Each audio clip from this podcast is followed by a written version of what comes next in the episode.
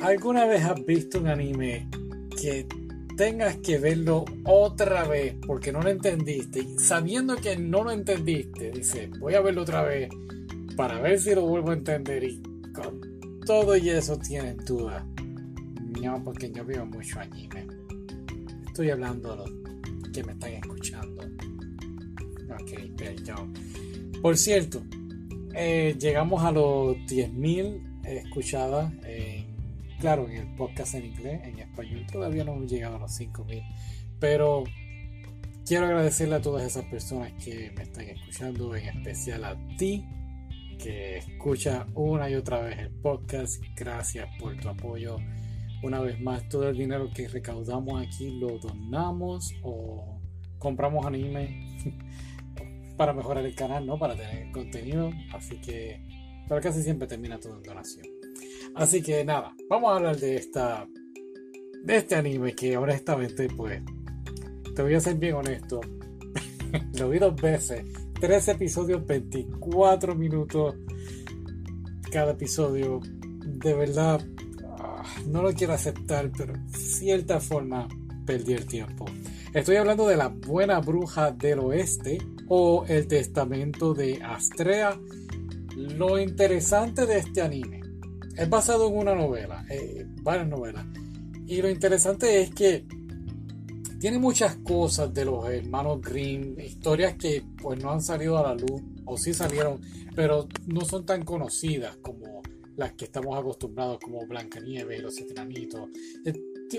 este anime trae cuentos que, no son, pues volvemos, muy conocidos a la, en la sociedad. Inclusive tuve que buscar algunos de ellos porque sonaban bastante buenos, llamaban mucho la atención. Eh, aparte de eso, una, una historia muy compleja, muy interesante, sobre todo el principio del anime. De verdad que eh, a mí me gustó. Lo que pasa es que ya a mitad del anime traen tantos personajes, tantos eh, reinos y tantas cosas que quieren hacer que creo que tres episodios no hubiesen sido suficientes. Pudieron haber hecho más y explicar un poquito las cosas, porque el problema del anime es que te explican sí lo que está pasando, pero es quizás en una conversación de 15 segundos y si no estás pendiente, ups, te lo perdiste y, y creo que esa fue una de las razones por la cual tuve que volver a ver. Pero vamos, ¿de qué trata? Trata de esta chica que ya está entrando en edad de 15 años y la invitan a un baile. Y este baile es donde tiene que obligatoriamente ir y en ese baile se da cuenta de que es la hija de la reina, una reina que falleció o desaparecida. Esa parte no la entendimos bien. No, no la entendimos muy bien, que digamos. Lo que sí es que vive con este chico que fueron criados juntos. Entonces, pues, obviamente van creciendo y en cierta forma van generando un tipo de sentimiento entre los dos, una especie de relación de amor. Pero por ella ser la heredera o candidata a heredera al trono, porque hay unas candidatas también, pues ese amor pues no se puede dar de cierta manera.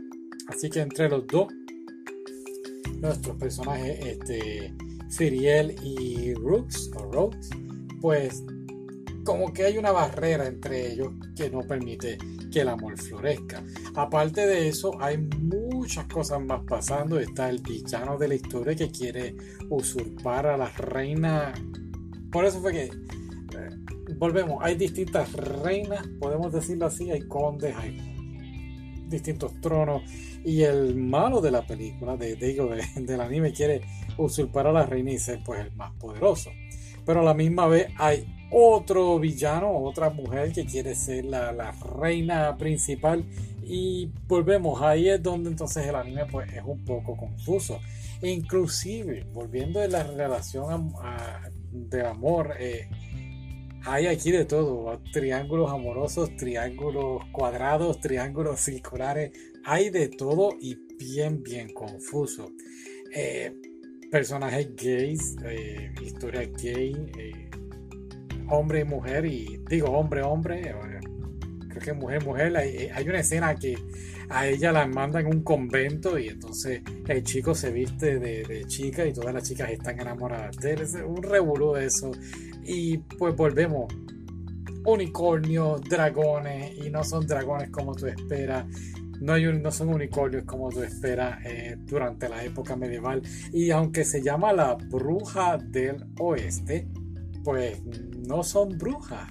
Así que hay muchas cosas que, no sé, eh, en fin, y claro, además de esto, te explican de dónde vienen los dragones y hay una estrella en el cielo la cual va a caer en forma de castigo, pero pueden detenerla y son cosas que volvemos, son bien, bien confusas. Hay una intuición la cual no permite que, que cuenten las historias de, de los hermanos Green, por decirlo así. Y, a la misma vez pues queda como que al aire. Muchas, muchas cosas. No sé si es que no tuvieron tiempo y, y pues decidieron contar lo más interesante y quizás el libro tenga mucho más, pero lamentablemente los vi dos y creo que al principio de la segunda vez que lo empecé a ver como que, oh, ok, pues ya tiene más sentido porque creo que es al final que te explican bien lo de la estrella. Creo que los últimos tres episodios es que te vienen a explicar eso y al principio por los primeros 10 episodios tú estás perdido. Pues es un poquito frustrante. Así que nada, pues vamos a brincar y olvidar este anime para siempre. Pero creo que lo podré olvidar. La historia de amor fue muy bonita, eso sí, se lo voy a dar. La historia de amor de verdad que me encantó, fue maravillosa, pero pues es un amor de, de, de, 15 años, ¿no? Que no es muy maduro, por decirlo así. Ok, vamos a pasar al otro. Gracias por escuchar y será hasta la próxima. Bye.